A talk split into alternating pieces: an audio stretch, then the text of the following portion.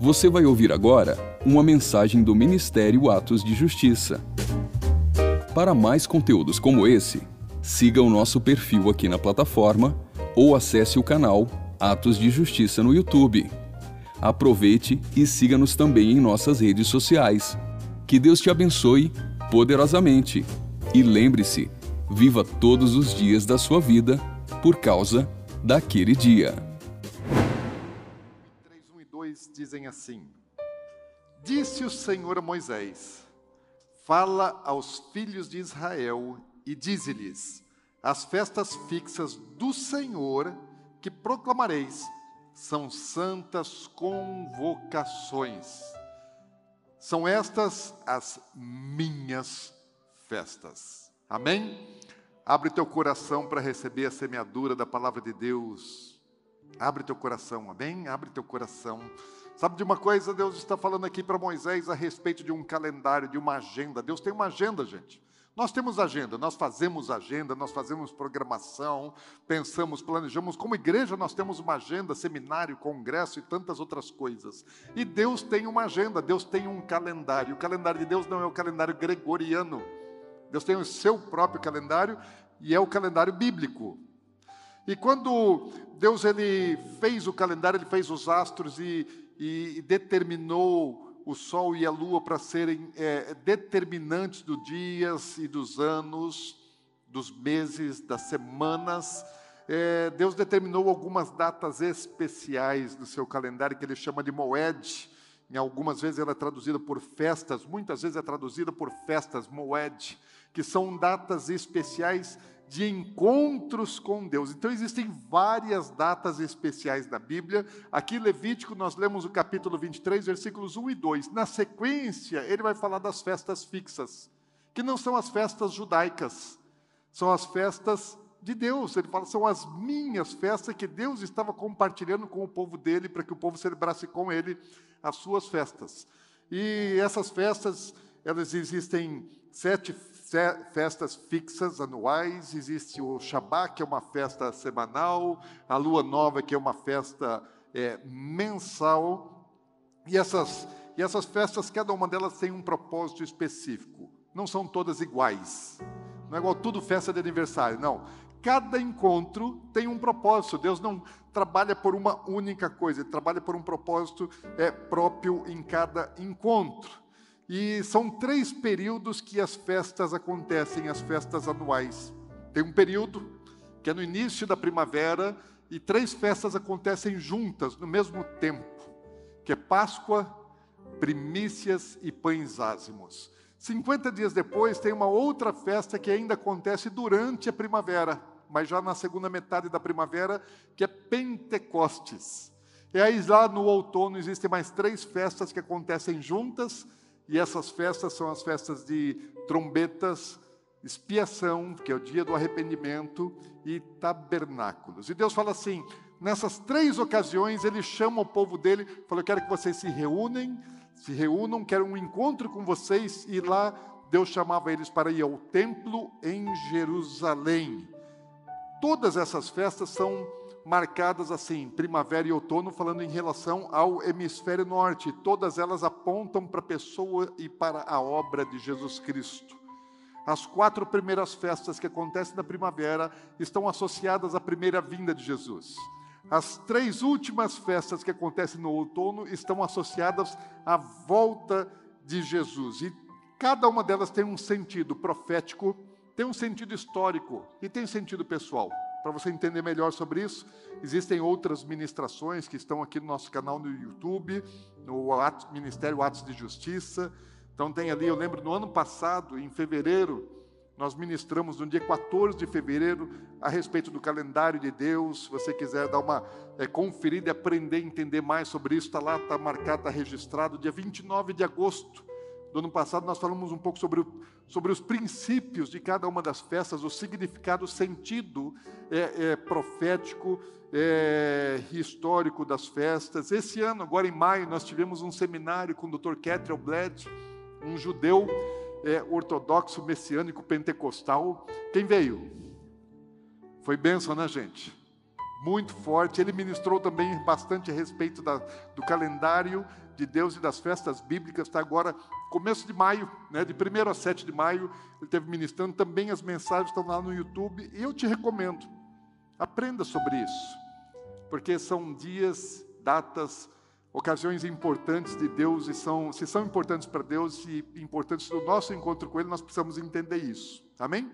E hoje, exatamente hoje, nós estamos numa data especial do calendário de Deus, que é Pentecostes, aleluia! Essa é uma igreja tradicional, não tem aleluia, não tem glória a Deus, não tem charamanaias, não tem charabacaia. Né? Nós estamos em festa de Pentecostes, aleluia! Aí sim! Aí sim, gente, é Pentecostes. É Pentecostes, glória a Deus. Pode dar uma rajada em línguas aí. Glória a Deus. E essa data foi marcada por Deus para um propósito específico. E sabe qual é a chave de Pentecostes? Céus abertos. Céus abertos. Deus marcou essa data para abrir os céus e nos derramar dádivas, bênçãos. Então, hoje, os céus estão abertos porque Deus assim determinou no seu calendário. Amém? Deus escolheu essa data para isso, para abrir os céus. Mas tem uma coisa: nós só desfrutamos daquilo que nós conhecemos. Se você tem um computador super poderoso com muitos, muitas ferramentas e você não conhece, não sabe usar, você não desfruta. Até o celular, você não consegue desfrutar de tudo que o seu celular oferece. Você está lá trocando por um modelo mais novo e nem aprendeu a usar ainda o antigo. Porque nós só desfrutamos daquilo que nós conhecemos. E às vezes Deus está assim fazendo coisas, mas se eu não conheço, eu não desfruto. E se eu entender que hoje é um dia de céus abertos, eu preciso entrar por esses portais que Deus abre nesses dias. Agora, qual é a origem da festa de Pentecostes? É importante a gente entender o princípio, a origem das coisas e a sua continuidade. Qual é o propósito, o projeto? Como funciona? Então abre lá em Êxodo, capítulo 5.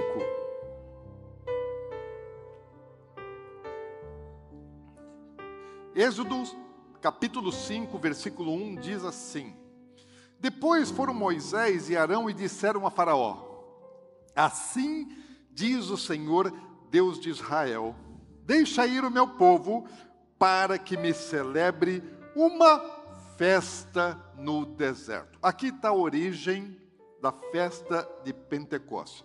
Deus chama Moisés fala: Você vai conduzir o meu povo para a terra prometida, vai tirar eles da escravidão do Egito e vai levá-los para a terra prometida.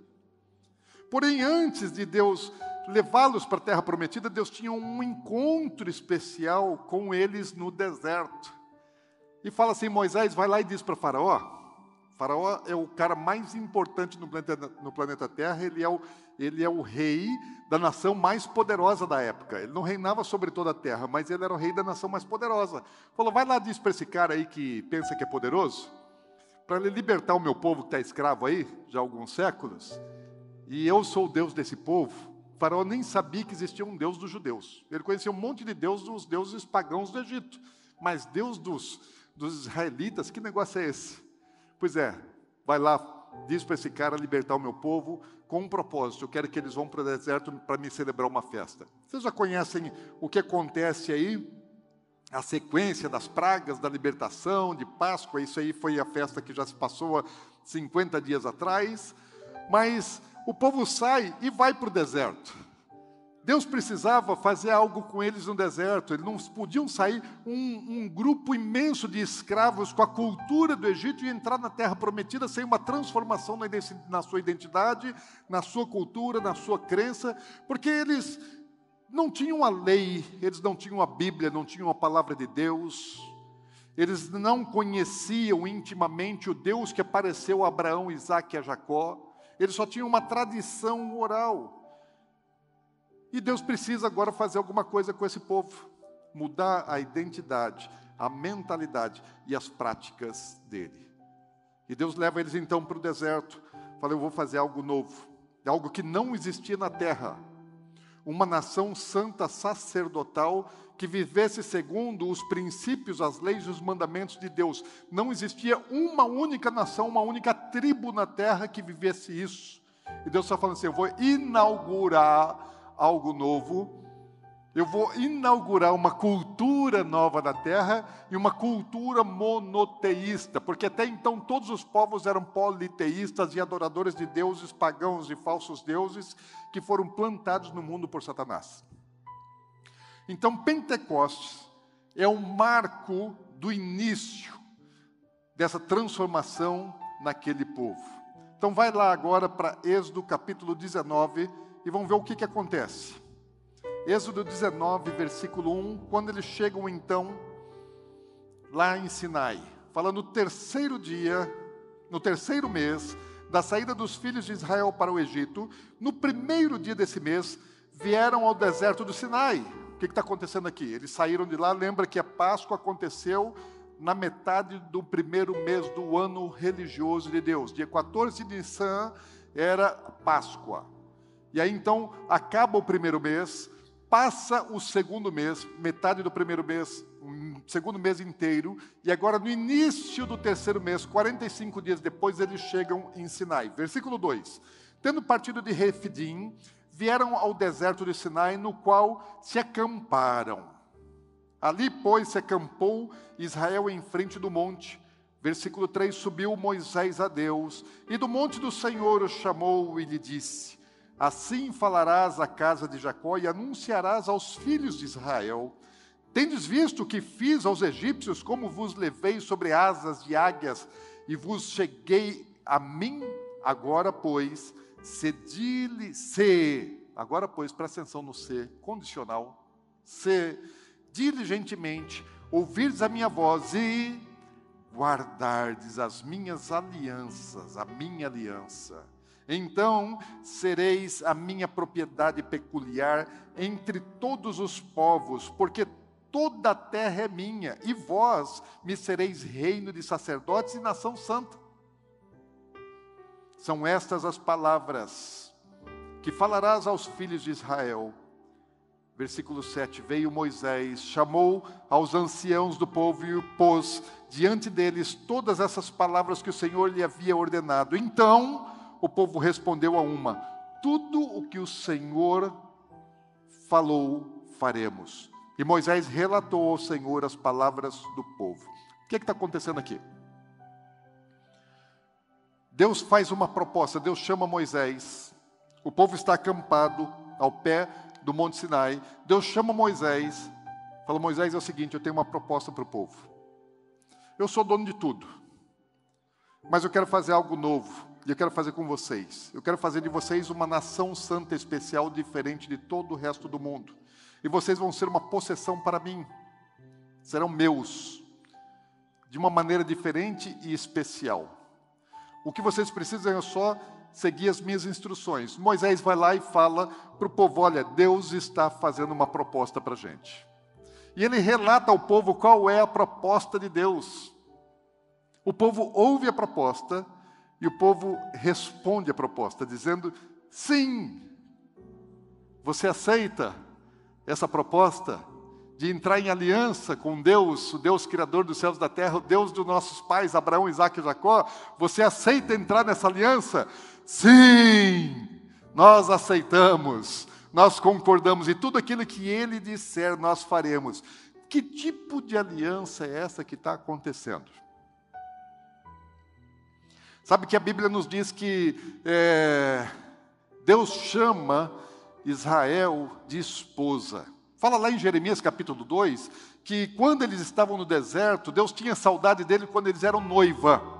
Por um tempo Deus chama eles de noiva. Quando eles foram noiva, quando eles saíram do Egito, eles estavam seguindo a Deus, seguindo uma nuvem, uma nuvem de glória, uma nuvem que os guardava do calor do deserto durante o dia e uma coluna de fogo que os aquecia e os iluminava na escuridão do deserto e da, da, do, do, frio do deserto na madrugada. O deserto é muito quente durante o dia e muito frio durante a noite. Eu peguei lá em Sinai, peguei temperatura negativa na madrugada, mas durante o dia 50 graus.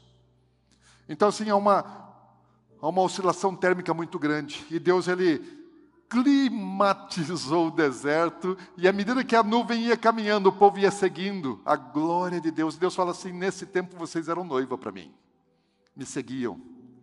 E aí também a Bíblia fala que Deus se casou com Israel. Isaías 54 fala assim: Deus está falando com Israel, está falando assim: eu sou seu marido, casei com vocês. Ezequiel capítulo 14 a 16 fala a respeito desse tempo, quando Deus é, se relacionou, se apaixonou, fala sobre esse tempo de, de acasalamento de Deus com o seu povo. E várias outras passagens do Antigo Testamento falam da relação de Deus com o seu povo como uma relação de marido e mulher, de casamento. Por isso, quando eles abandonam a Deus e servem outros deuses, chama de adultério, que é traição dentro de uma relação conjugal. Estão comigo, gente? Amém? Então o que é que está acontecendo aqui? Que tipo de aliança que está acontecendo aqui? É uma aliança de casamento. Porque não existe um outro momento na história de Israel que possa ter acontecido esse casamento. Aconteceu ali no deserto. E o que, que acontece lá? Nessa festa de casamento. Sabe uma coisa? A coisa mais importante numa celebração é, de bodas, de casamento, é a aliança que é feita entre o noivo e a noiva. Muita gente pensa que é a decoração, a música, a palavra do sacerdote, o vestido da noiva, o choro das madrinhas. Não. Tudo isso é legal. Tudo isso faz parte, emociona o ambiente. Mas a coisa mais importante numa cerimônia matrimonial é a aliança que o noivo e a noiva fazem. E por isso depois eles colocam um anel que nós chamamos um anel de aliança. Na verdade, é um anel, mas chamamos de aliança. Por quê? Porque eles estão entrando em aliança entre os dois. E esse momento é o momento mais importante, onde existem declarações. Existe uma declaração tradicional, antiga, aquela que diz assim: olha, na saúde, na doença, na riqueza, na pobreza, na juventude, na velhice, até que a morte nos separe. Não é isso? Quem escreveu isso sabia o que estava escrevendo. Quem fala isso às vezes não sabe. Aliás, nem se fala mais.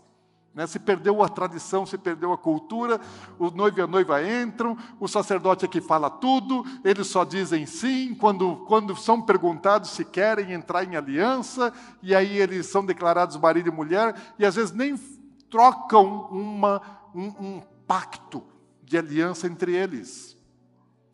Eu, quando celebro um casamento, eu, eu falo para os noivos antes, falei, escrevam uma aliança registrem aliança. Noivo, não é só contar a história como você conheceu a moça, pode contar, pode exaltar essas coisas, é joia demais, é muito legal, mas faça promessas. Que tipo de marido você quer ser? Que homem você quer ser? Como é que você vai tratar ela? Promete. Moça, noiva, promete para o seu noivo que tipo de mulher você vai ser, o que você quer fazer em relação ao seu matrimônio. E os dois escrevem, fala, agora vocês guardem esse texto, imprimam ele, num, façam um negócio legal, coloquem num quadro, põem num lugar acessível, porque no dia da confusão, da briga, quando vocês quiserem separar, vocês vão lá e dão uma lidinha no voto que vocês fizeram entre vocês, a aliança que vocês entraram lá atrás e cumpram a aliança que, que prometeram. Até que a morte os separe. Gente, se, se os casamentos fossem feitos assim, com o entendimento da aliança, eles não se iam se dissolver tão facilmente como acontece hoje. O que está acontecendo aqui está havendo uma aliança de um casamento. Deus fez uma proposta de casamento para o povo e o povo concordou com a aliança. Lá no versículo 16, nós estamos em, em Êxodo 19, fala assim: Deus fala para eles o seguinte: fala, quando o povo concorda, o que, que Deus diz? Fala, então se preparem, três dias. Vocês vão se purificar, vocês vão se santificar. Homem não chegue à mulher. Agora vocês não vão ter prazer entre vocês. Guarda o prazer para mim. Daqui três dias nós vamos ter um tempo. Manda o povo lavar roupa no deserto, gente. Cerca de 2 milhões ou mais de 2 milhões de pessoas, 600 mil homens, fora as mulheres e crianças, mais de 2 milhões de pessoas. Eles estavam com um problema de beber água no deserto. E Deus fala: vai lavar roupa. Eu quero todo mundo limpo e cheiroso para a festa que eu marquei. E aí, ao terceiro dia, o que acontece? Versículo 16: Ao amanhecer do terceiro dia, houve trovões e relâmpagos e uma espessa nuvem sobre o monte, e muito forte clangor de trombeta, de maneira que todo o povo que estava no arraial se estremeceu. E Moisés levou o povo para fora do arraial ao encontro de Deus e, e puseram-se ao pé do monte. Todo o monte Sinai fumegava, porque o Senhor descera sobre ele em fogo, e a sua fumaça subiu como fumaça de uma fornalha, e todo o monte tremia grandemente, o clangor de trombetas ia aumentando cada vez mais, e Moisés falava, e Deus respondia no trovão. Olha só, gente. Festinha de casamento de Deus é para arrebentar. É pentecostal, não é? É do fogo, gente. É do fogo, é do treme-treme. Onde tem fumaça, tem fogo. Então, Deus veio com a sua glória, com a sua presença. Sabe o que acontece na sequência? Deus dá a lei, Deus dá a Torá. Deus dá os mandamentos no, no capítulo 20, a gente vai ver Deus é, dando os mandamentos para o seu povo. Vai lá para o capítulo 24. Estamos aí em Êxodo ainda, capítulo 24, vai no versículo 3. Deus está entrando em aliança com o povo, deu a sua palavra. Daí fala assim: Veio, pois, Moisés e referiu ao povo todas as palavras do Senhor e todos os estatutos, porque Deus chama Moisés e entrega para ele os seus mandamentos. Fala, agora você vai lá e entrega para o povo. Então todo o povo respondeu a uma só voz e disse: Tudo o que falou o Senhor faremos nós vamos obedecer, nós temos uma aliança com Deus. Verso 4: Moisés escreveu todas as palavras do Senhor e, tendo se levantado pela manhã de madrugada, erigiu um altar ao pé do monte e doze colunas, segundo as colunas dos tribos de Israel, e enviou alguns jovens dos filhos de Israel, os quais ofereceram ao Senhor holocaustos e sacrifícios, pacíficos de novilhos. Moisés tomou metade do sangue e pôs numa bacia e a outra metade aspergiu sobre o altar onde havia o sacrifício. E tomou o livro da aliança, aquele onde estava registrado certidão de casamento, com o voto de Deus e o voto do povo, dizendo assim: nós entramos em concordância com relação a isso. Os mandamentos de Deus falam: o que é que vocês precisam fazer? Vocês precisam me obedecer esses mandamentos que agora vos dou. E é um monte.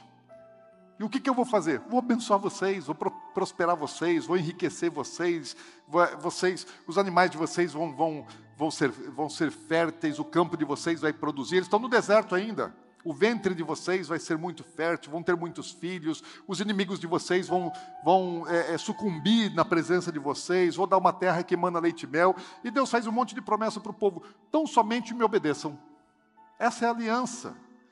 Versículo 8: Então tomou Moisés aquele sangue e aspergiu sobre o povo e disse: Eis aqui o sangue da aliança que o Senhor fez convosco, a respeito de todas essas palavras. E subiram Moisés e Arão e Nadab e Abiú e setenta dos anciãos de Israel. Versículo 10. E viram o Deus de Israel, sob cujo pés havia como uma pavimentação de pedra de safira. Essa pavimentação aqui, essa palavra, é a mesma palavra usada para tijolo. O que, que eles faziam lá no Egito? Amassavam barro, faziam tijolos, não é um tijolinho pequenininho, não eram tijolos grandes. Para quê? Para a construção dos palácios das grandes obras faraônicas do reino de Faraó. E Deus se mostra sobre um novo fundamento, não de barro, mas como de safira. Fala, é um outro reino é um outro governo, é um outro fundamento.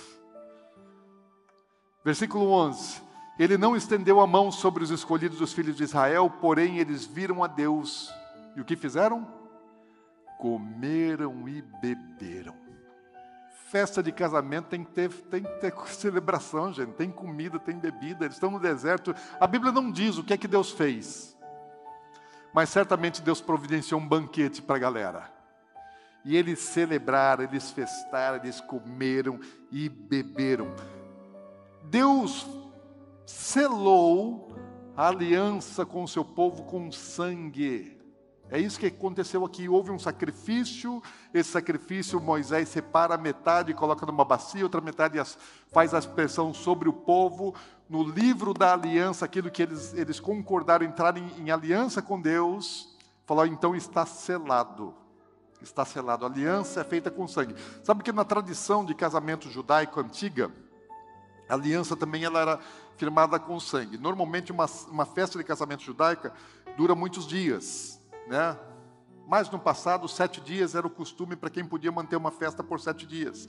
Então, noivo e a noiva se encontravam, tinha aquela celebração, a festa, eles entravam na câmara nupcial, é, consumavam o casamento na sua intimidade, e eles levavam um lenço branco e colocavam sobre o casal né, no seu primeiro ato de intimidade sexual, e no rompimento do ímen, é, aquelas gotículas de sangue, o pouquinho de sangue que era liberado no rompimento do ímen, eles colhiam naquele lenço branco. E aquilo era a aliança. Eles traziam aquele lenço e mostravam para os visitantes, para os convidados, aqueles que estavam comemorando, celebrando, falaram aqui, olha, está consumada a nossa aliança com sangue.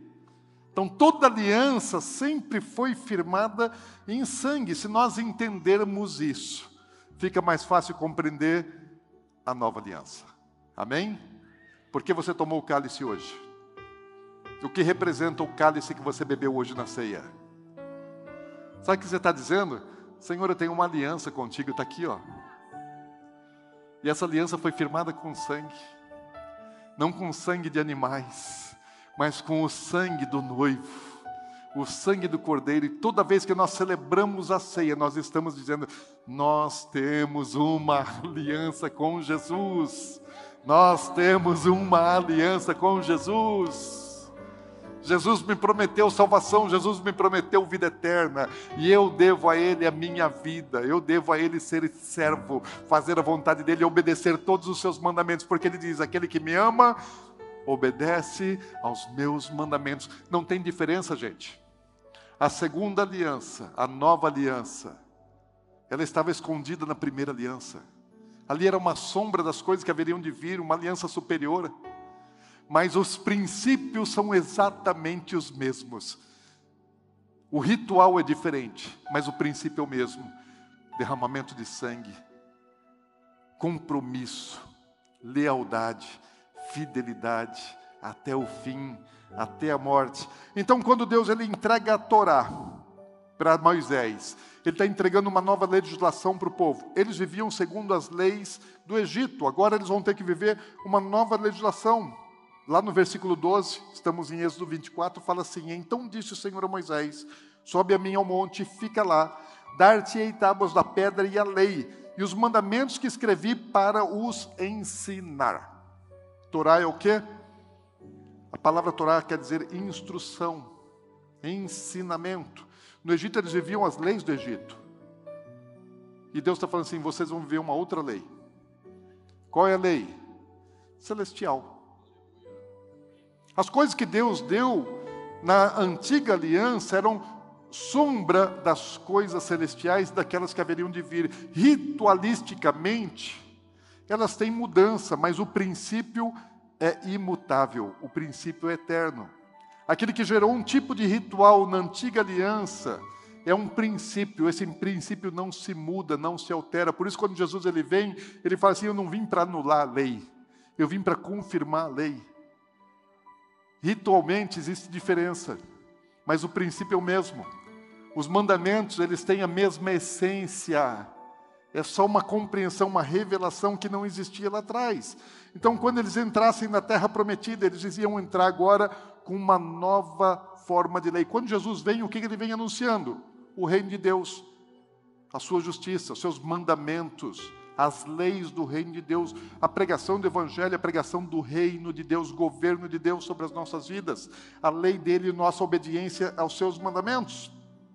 Então, a Torá, a palavra de Deus, foi o maior presente que Deus deu ao homem até a vinda de Jesus.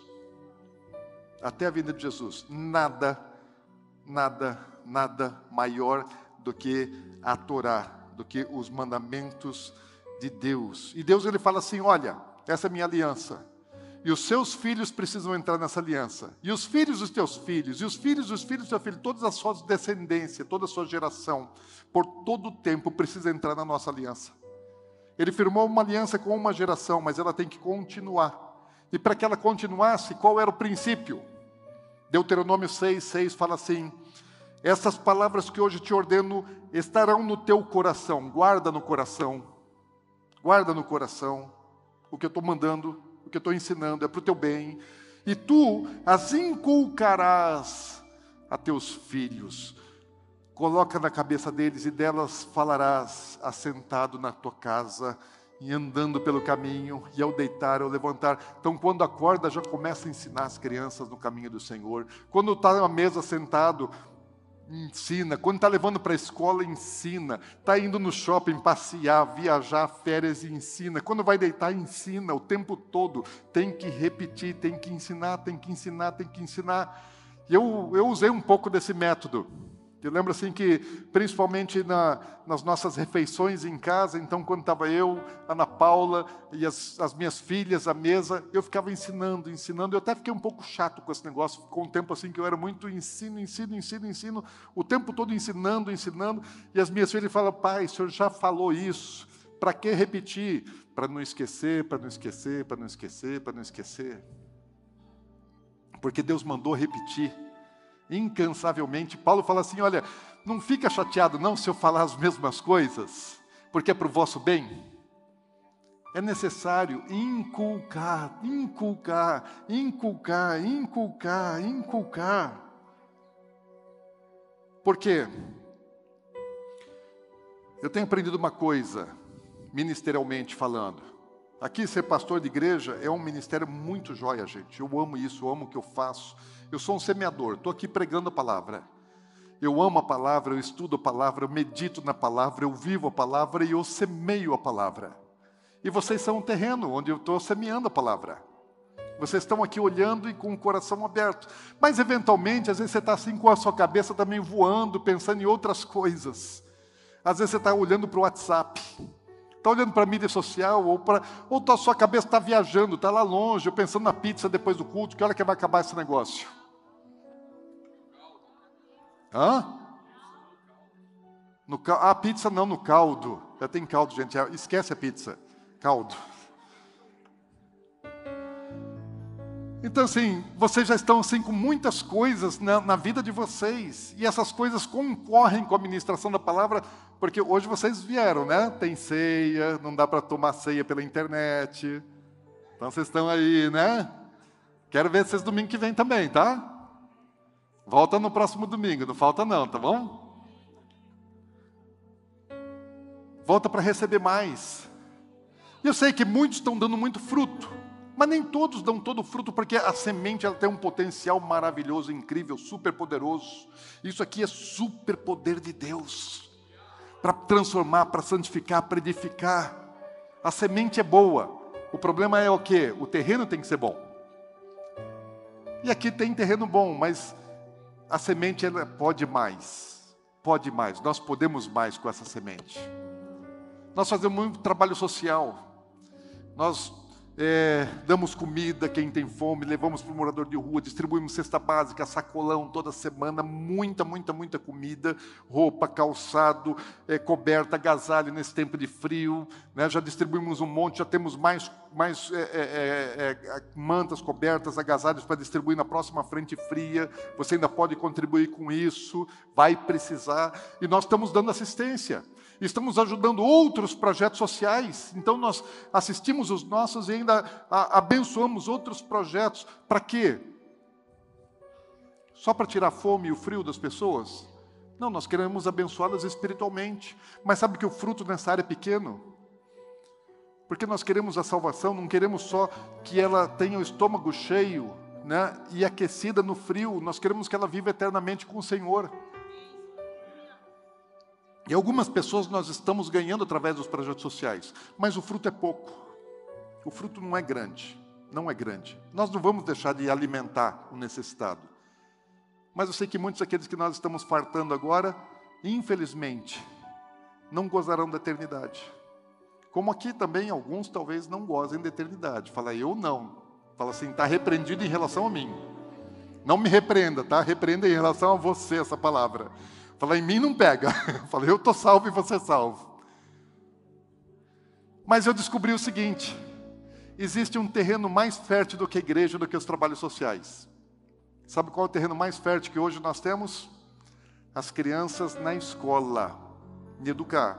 O trabalho aqui com o Kids é maravilhoso, excelente, abençoado demais. mas é uma vez por semana. E na escola, duas, né? Para quem vem na quarta-feira, que é pouca gente que traz os filhos na quarta-feira, para quem traz na quarta, tem duas vezes por semana. Então traga. Mas na escola nós temos de segunda a sexta. As crianças chegam aqui uma hora da tarde, as do período vespertino, e os do infantil saem às cinco e meia, as do fundamental saem às dezoito e trinta. Olha o tempo que nós temos com as crianças. Sabe como é que nós olhamos para as crianças? É o terreno mais fértil que tem para a boa semente do Senhor. E o, infelizmente o diabo sabe disso. E o que, que o diabo está fazendo? Ele está jogando a semente dele contaminada, ruim, também no meio das crianças. As crianças para a gente é um campo missionário, para o diabo também. Se você for aí pelas escolas e pelos ambientes infantis e pelos, pelos aplicativos, brinquedos, é, é, coisas de distração, games, né, vídeos de YouTube, está tudo contaminado, gente. Tudo não, é exagero, mas é muita, muita, muita contaminação. O diabo está lá se infiltrando e jogando a semente do mal num terreno bom. Que fruto vai dar? Vai dar ruim. Então nós estamos concorrendo com o inimigo. As nossas crianças são o melhor campo missionário que existe para a palavra de Deus. E aqui no Educa nós temos um ambiente cristão. E nesse ambiente cristão, Jesus é o centro. Crer em Jesus e crer na palavra de Deus é o padrão. Nós estamos dando padrão de qualidade de ensino muito bom. Nós temos o, melhor programa bilíngue do Brasil, International School. Cinco anos eleito o melhor programa bilíngue do Brasil pelo prêmio Top Educação. Cinco anos. Duas aulas de inglês por dia para as crianças. E muito bom. O material restante é, é um material confessional da Mackenzie. Mackenzie, mais de 150 anos de experiência é, na educação. Então, nós estamos muito bem servidos de parceria, de conteúdo programático, de conteúdo de ciência, de tudo que as crianças precisam aprender, de informação, de aprendizado, muito bom, só que dentro de um ambiente cristão. Porque os outros ambientes, não todos eu sei, né, estão muito contaminados. Sabe que aqui, na Educar, a criança nunca vai sofrer bullying por causa da sua fé, mas lá fora sofre. Se o menino não der o selinho no outro menino, para saber, ele tem que saber se ele é gay. Está sendo imposto nas escolas. A menina tem que saber se ela gosta de menino ou de menino. Daí ela tem que provar. Tem que provar o menino e tem que provar a menina. Para saber o que, ela gosta. É esse tipo de formação, de educação que está sendo dado por aí. Porque assim, há uma doutrinação ideológica muito forte. E aí não educar, não. O ambiente é puro. Eles aprendem a amar a Deus, a amar os pais, a família, a respeitar o próximo, a serem patriotas. Aqui menino é menino, menina é menina, papai é papai, mamãe é mamãe. Tem dia do pai, tem dia da mãe. E sabe uma coisa? Nós temos ouvido assim testemunhos maravilhosos. Eu vi testemunho de mãe dizendo assim, pastor, o meu filho mudou em duas semanas. Falou, meu filho tinha um determinado tipo de comportamento. Duas semanas de aula no Educar, mudou. Gente, testemunho de mãe, ouviu um negócio desse assim, não tem preço. Eu estou aqui alguns anos pregando, pregando, pregando, pregando, não estou ouvindo tanto testemunho assim como eu estou ouvindo da escola. É muito mais forte, gente. Muito mais forte. Filhos de pastores. Tem pastores que trazem os seus filhos para cá. E pastores dizendo: gente, o que vocês estão fazendo com as crianças? Porque os nossos filhos são educados nos princípios cristãos e dentro da, da, do nosso lar e da igreja, mas nós nunca conseguimos o resultado que vocês estão conseguindo com as crianças.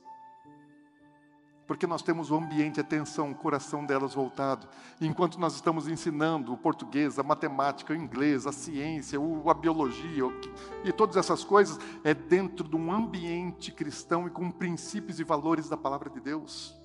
É tudo trazido junto. E é isso que o diabo está fazendo lá junto com o ensino, está trazendo lixo, veneno, contaminação.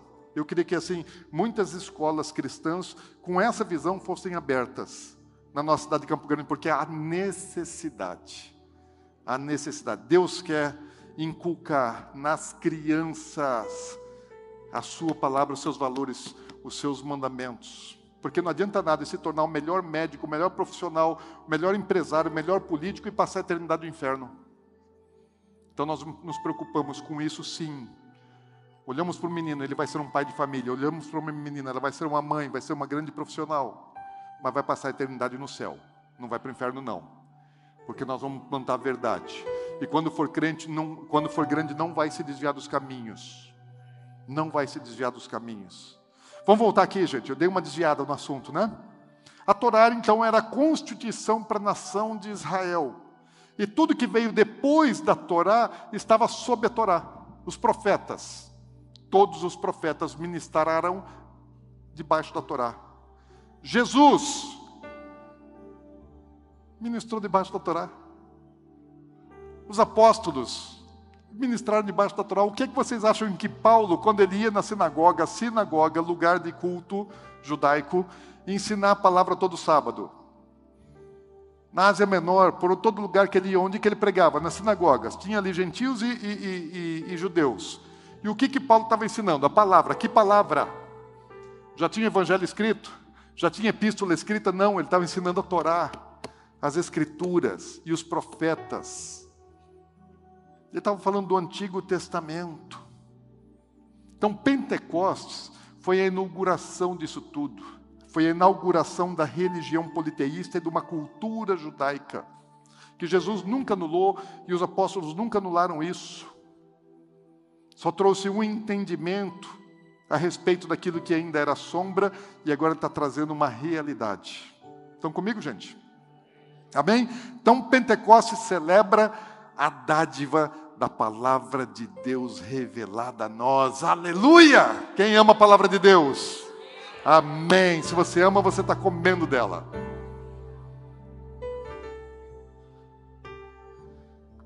Mas Pentecostes não celebra só a dádiva da palavra, Pentecostes também celebra a dádiva da provisão para as nossas vidas. Por quê? Lá em Deuteronômio 16, não precisa abrir, vou ler aqui para você. Deuteronômio 16, 9 fala assim: Sete semanas contarás quando a foice começar na seara, entrarás a cortar as, a contar as sete semanas. Aquilo, existe uma contagem do Homer, desde a Páscoa até Pentecostes, eles vão contando, contagem de 50 dias. Quando começa? Lá na colheita é, da cevada.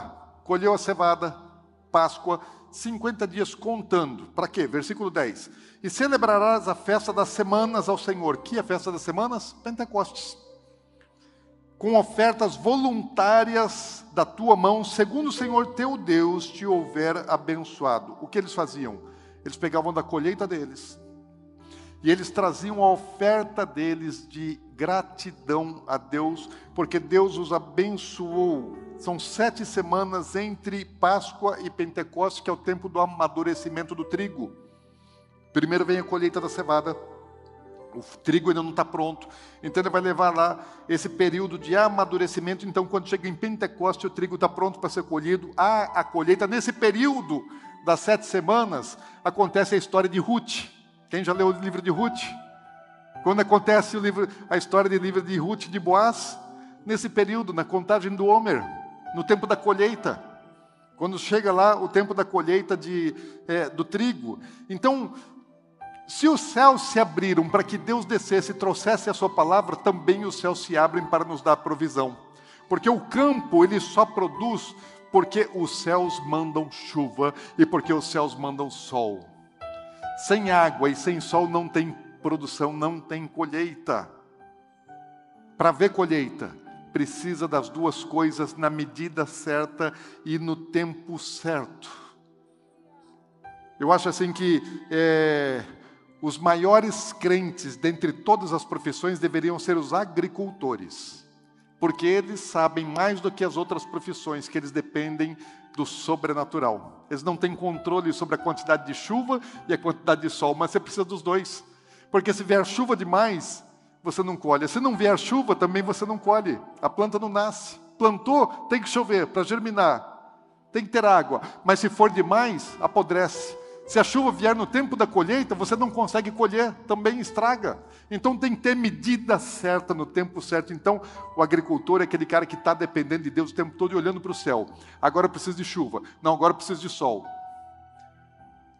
Às vezes ele está pedindo chuva. E depois ele fala assim: para de chover. Né? E Deus lá em cima ele não fala assim: decide o que você quer, se você quer chuva ou sol, porque Deus sabe o que precisa. E ele depende disso. Ele depende disso. Então, Pentecoste era uma reunião que acontecia na colheita do trigo e o povo vinha então se encontrar com Deus, agradecendo pela palavra e pela provisão, pela colheita que Deus dava. Então, eles traziam as primícias, a primeira parte da colheita. Eles não podiam comer enquanto não, enquanto não ofertassem a Deus. Primeiro entregavam a primícia, a primeira parte da sua colheita. E só depois eles próprios poderiam desfrutar daquilo. Por quê? Porque Deus vem em primeiro lugar, esse é o primeiro mandamento. Em todas as coisas. No meu sentimento, no meu pensamento, na minha força, nas minhas emoções, no meu tempo, nas minhas finanças, em tudo, Deus tem que vir em primeiro lugar. Lá em casa, quem faz o pagamento de todas as contas é a Ana Paula. Então, ela que sabe que conta que tem que pagar, eu nem sei nem tem ideia das contas que são pagas, ela que cuida. Mas eu cuido do seguinte: quando entrou a nossa renda, a nossa receita, primeira coisa, primícia. Enquanto eu não primiciar, ela não pode mexer na conta bancária. Ela não pode tirar um real da conta bancária enquanto não primiciar a Deus, porque Deus vem em primeiro lugar. E essa é uma responsabilidade que eu não deleguei para ela, essa é minha. O resto é deixa que ela cuida porque eu entendi o princípio. Sabe uma coisa? Nunca fiquei mais pobre por causa disso. Nunca me faltou. Deus é abençoador. Quando a gente entende o princípio, a gente cumpre o princípio, porque Deus ele abre os céus e ele quer que eu faça o quê? Que eu abra o meu coração.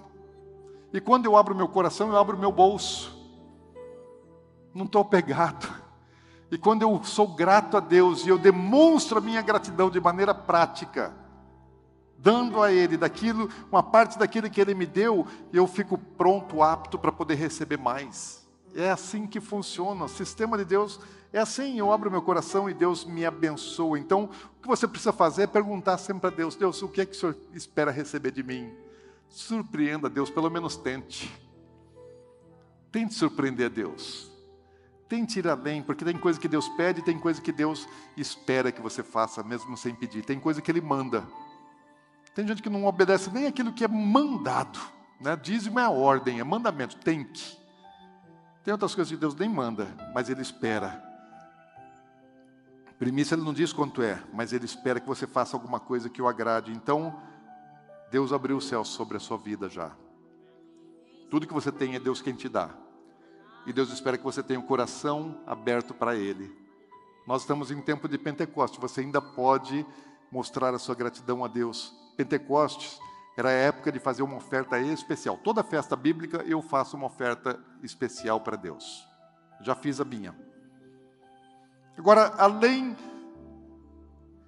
da palavra e da provisão que mais nós celebramos em Pentecostes. Pregar numa igreja tradicional é assim mesmo, gente. Viu, pastor? É desse jeito. Não tem um glória, um aleluia não tem um, não tem um arrupio, não tem sapatinho de fogo. Gente, o que mais que a gente celebra em Pentecostes? O que mais que a gente celebra em Pentecostes? O Espírito Santo, aleluia! Gente, vocês têm que pegar. Não, fiquem em pé um pouco, fiquem em pé, levanta do seu lugar. Vocês estão dormindo, não é possível, gente. Fica em pé aí, fica em pé, fica em pé. Não pode, não pode, não pode. Gente, é o Espírito Santo. Nós não estamos falando de qualquer coisa. Nós estamos falando do Espírito Santo, nosso amigo. Glória a Deus. Levanta sua mão para Ele aí, louva Ele, glorifica Ele. Fala, Espírito Santo. Nós estamos aqui para te celebrar, Espírito Santo. Ah.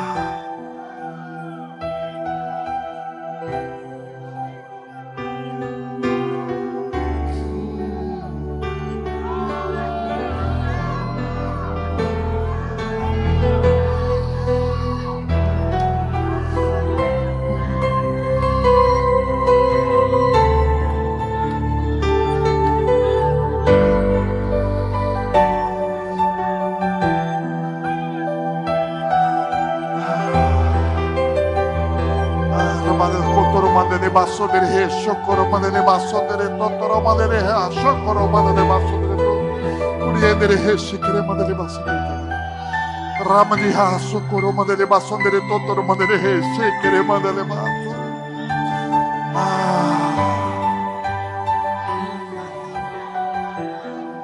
Não perde a unção, só senta um pouquinho aí. Eu preciso terminar esse negócio aqui. E se comporte que nós estamos em igreja de crente, tá bom? Vai lá para Atos capítulo 2. Ah, Jesus. Hum, louvor, vem para cá, vem mais cedo um pouco. Não deixa as crianças virem ainda não, porque não, não acabou ainda não. Pera lá, gente. Ó, não é nem oito horas. Aguenta aí. Vem cá, louvor, vem cá. Fica aqui, fica aqui comigo. Vem para cá. Mas vem quente, tá? Já vem no fogo. Sabe de uma coisa? Jesus ele morreu no dia e na hora certos. Lá em Apocalipse capítulo 13, versículo 6, fala que é, Jesus ele foi crucificado desde a fundação do mundo. Quem matou Jesus? Não foram os romanos, não foram os judeus. Porque Deus deu o seu Filho amado. Por amor a nós. Quem sacrificou Jesus foi o próprio Pai. Quando? Desde a fundação do mundo já estava determinado que Jesus ia morrer na cruz. E já tinha o dia e a hora certos dentro do calendário de Deus, não no calendário romano. No calendário de Deus já existia o dia e a hora para a morte de Jesus. E quando Deus determinou o dia e a hora, sabe o que ele fez? No calendário dele, ele colocou esse dia como dia especial. E chamou esse dia de Peça, Páscoa. Falou por quê? Porque um dia o meu filho Jesus, ele vai estar lá em Jerusalém. Ele vai ser crucificado para a remissão do pecado de todos.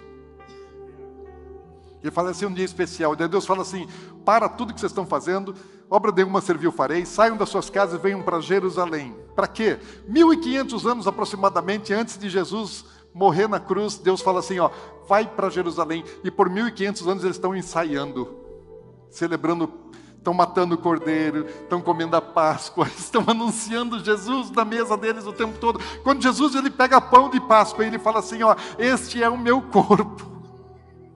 Ele pega um pão que estava escondido, quem já celebrou Páscoa com a gente sabe disso. Ele pega um pão que estava escondido, Jesus está dizendo assim: Eu sempre estive na mesa de vocês, vocês é que não sabiam. Isto é revelação, esse é o meu corpo.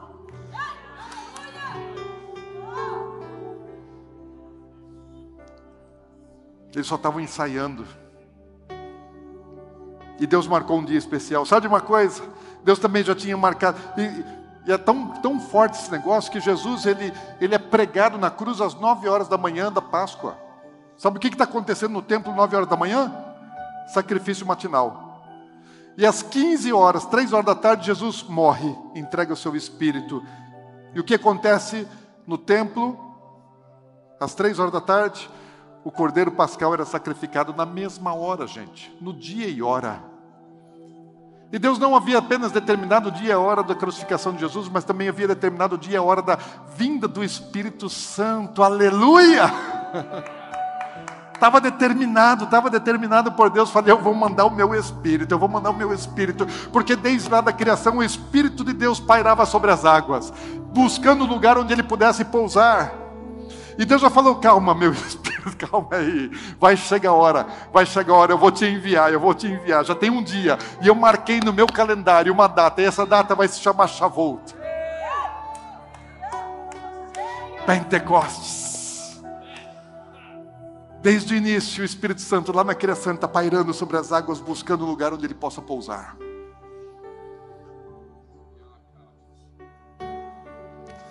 Deus marca um dia, uma hora. Eita Deus, vai lá, vai lá, Atos capítulo 2. Versículo 1 diz assim: Ao cumprir-se o dia de Pentecostes, estavam todos reunidos no mesmo lugar, e de repente veio do céu um som, como de um vento impetuoso, e encheu toda a casa onde estavam assentados. E apareceram distribuídas entre eles línguas como de fogo, e pousou uma sobre cada um deles. Todos ficaram cheios do Espírito Santo e passaram a falar: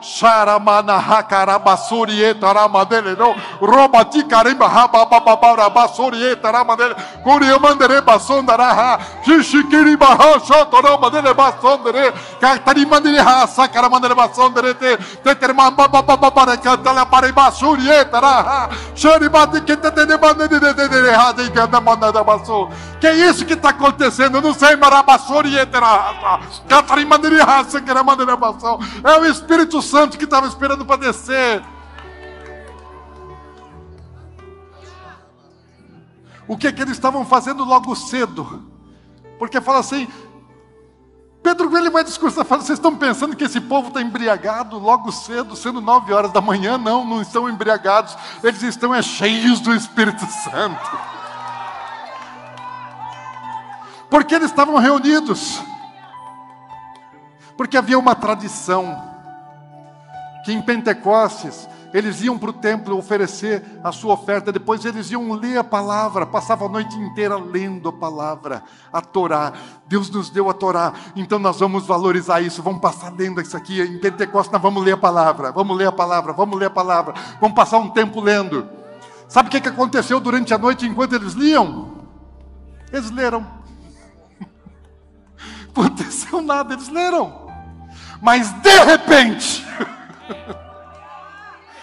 num de repente, vem um vento.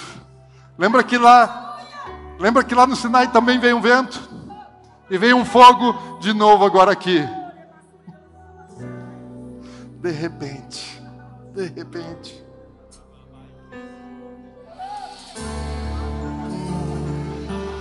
Existe uma interpretação messiânica para esse momento, que eu não conhecia, o Ketra Bled trouxe aqui para a gente em maio.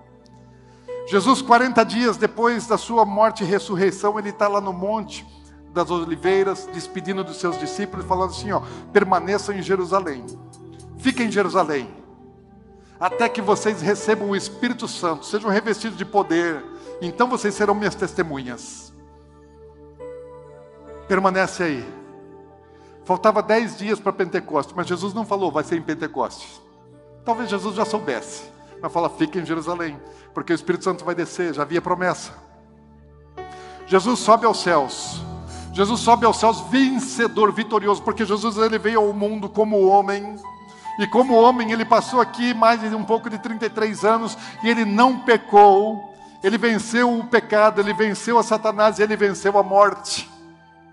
Então Jesus ele volta para os céus, ele vem para cumprir uma missão, e ele cumpre a missão na terra e ele volta para os céus vencedor. Eu venci. E quando ele volta vencedor para o céu, sabe o que, que acontece? Segundo essa interpretação messiânica. Nos céus havia um trono à destra do Pai. Jesus ele só é entronizado depois que ele venceu a morte. Então, dez dias depois da sua ascensão, lá nos céus, Jesus está sendo ungido, Rei dos Reis e Senhor dos Senhores porque ele venceu, então agora ele pode ser, ele pode ter um nome que é sobre todo nome. E Deus sujeitou a ele todas as coisas. E Jesus ele é coroado rei dos reis, senhor dos senhores, e ele recebe o óleo da unção. E quando Jesus ele está recebendo o óleo da unção lá nos céus, o óleo escorre pela barba dele, e esse óleo é o Espírito Santo que está agora começa a cair sobre os discípulos lá em Jerusalém. Ele é ungido lá e nós, a igreja, somos ungidos aqui na terra.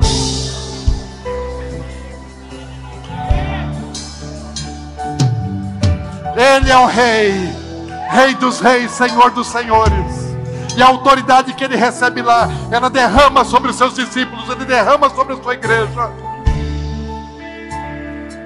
a promessa do Espírito Santo finalmente se cumpre. Aquele Espírito que parava sobre as águas desde a criação está agora dentro do povo de Deus. Achou lugar para seu pouso, achou lugar para sua morada.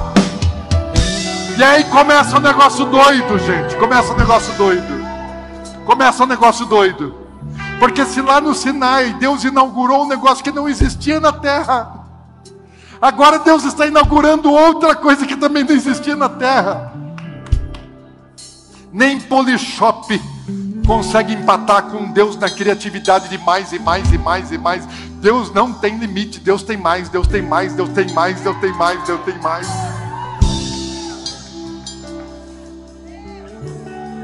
A igreja está sendo inaugurada. Um período de graça vem sobre a humanidade. E o Espírito Santo é Ele agora que nos convence do pecado, da justiça e do juízo. Antes era a lei, era a lei escrita, era o mandamento, agora é o Espírito Santo de dentro para fora. É Ele quem me constrange. Eu lembro de onde Ele me tirou. Eu lembro onde Jesus me encontrou, o lamaçal de pecado que eu estava, e o Espírito Santo me constrangeu docemente. Ele não me apontou, ele não me acusou, ele não me condenou, ele me constrangeu e me conduziu à cruz, me conduziu a Cristo. E depois que Ele nos conduz a Cristo, Ele nos capacita, Ele nos treina, Ele nos faz viver a vida cristã. Ele distribui dons espirituais novas línguas e todos os dons espirituais. Para quê? Para crescimento, para edificação. O dom de apóstolo, o dom de profeta, dom de evangelista, dom de mestre, de pastor e dom de mestre, todos são para edificação do corpo, para fortalecimento, para crescimento. E é o Espírito Santo que ele vem ao mundo para fazer isso, para nos edificar, para nos santificar, para nos purificar Jesus, quando ele vai aos céus, ele diz aos discípulos: Eu vou para a casa do Pai. Mas fica de boa, fica tranquilo, não te preocupa. Eu vou preparar lugar. Quando estiver pronto, eu volto para te buscar. Mas eu vou te enviar o Espírito Santo, não vos deixarei sós. E Ele é quem vai vos ensinar todas as coisas. E Jesus ele vai para a casa do Pai para preparar lugar para a gente. E ele manda o Espírito Santo. Sabe o que, que o Espírito Santo faz? Ele é como o eunuco que prepara a igreja para Cristo. Lembra dos eunucos que prepararam Esther para o rei? O Espírito Santo está nos aperfeiçoando, nos ensinando, nos treinando, para que nós sejamos segundo o nosso Senhor, Rei dos Reis e Senhor dos Senhores. Como é que eu vou me casar com Jesus, Rei dos Reis, Senhor dos Senhores, o Santo? Eu ter a mesma essência dele. Então é o Espírito Santo que faz isso em mim e você. Ele é o nosso amigo, ele é o nosso consolador. Ele é amigo, amigo, amigo, amigo, amigo, amigo, amigo. Ele é o meu terapeuta. E eu não posso ficar sem ele. Eu não sei você, mas eu não posso mais ficar sem ele. Sabe, antes eu buscava prazer nas drogas, na carnalidade, no sexo, em todas as outras coisas. Mas eu descobri Jesus e recebi o Espírito de Deus em mim. Eu não posso mais ficar sem Ele, eu não posso apagar Ele, eu não posso extinguir Ele, eu não posso entristecer o Espírito Santo, porque Ele se entristece, Ele se extingue, mas eu não posso ficar sem Ele, eu não posso, eu não posso, eu não posso, eu não posso, eu não posso mais ficar sem Ele, eu não posso mais ficar sem Ele.